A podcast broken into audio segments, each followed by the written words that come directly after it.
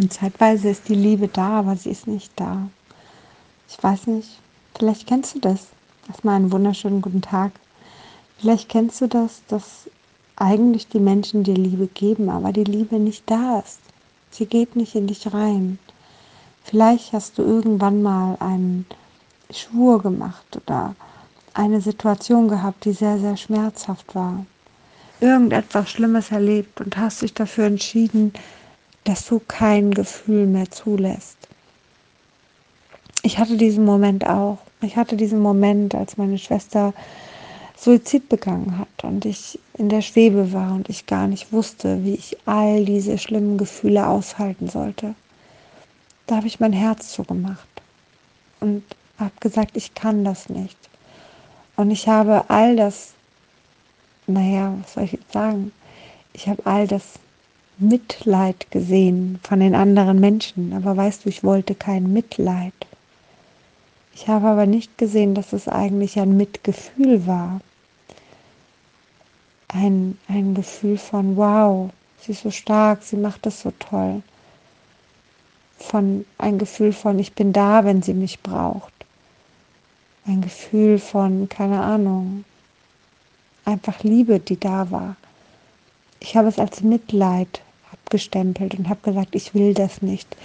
Ich wollte auch nie ein herzliches Beileid hören, vor allen Dingen nicht von Menschen, mit denen ich eh nicht wirklich Kontakt hatte. Oder die meine Schwester nicht mochten. Oder, oder, oder.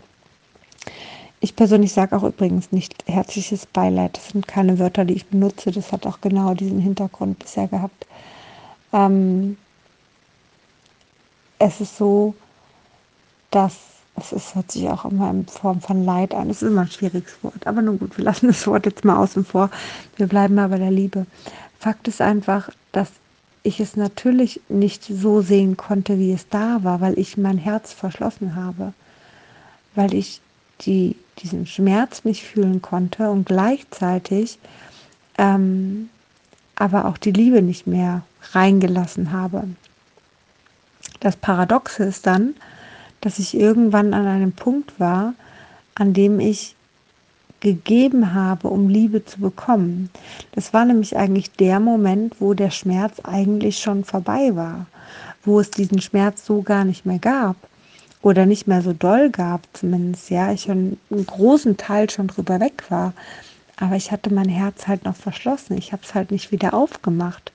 Ich wusste auch gar nicht wie, mal abgesehen davon. Das waren alles Prozesse, die ganz unterbewusst passiert sind, so dass ich gar nicht das, ähm, ja, dass ich das gar nicht irgendwie greifen konnte, wie ich es hätte machen können. Ich war aber auch noch ein paar Jahre jünger, also von daher, äh, ich glaube, da weiß man nicht, wie das geht oder wie man das machen könnte.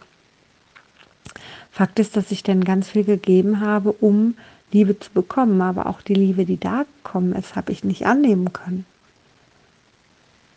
Das heißt, es, war eigentlich wie ein Hamster in einem Rad, der gelaufen ist und gelaufen und gelaufen und naja, der Hamster hat halt nichts davon, ne? Auch wenn vielleicht irgendwie der Strom angeschlossen ist und der Strom produziert und irgendwer Licht davon hat, aber der Hamster selber hat überhaupt nichts von dem Licht im ersten Moment.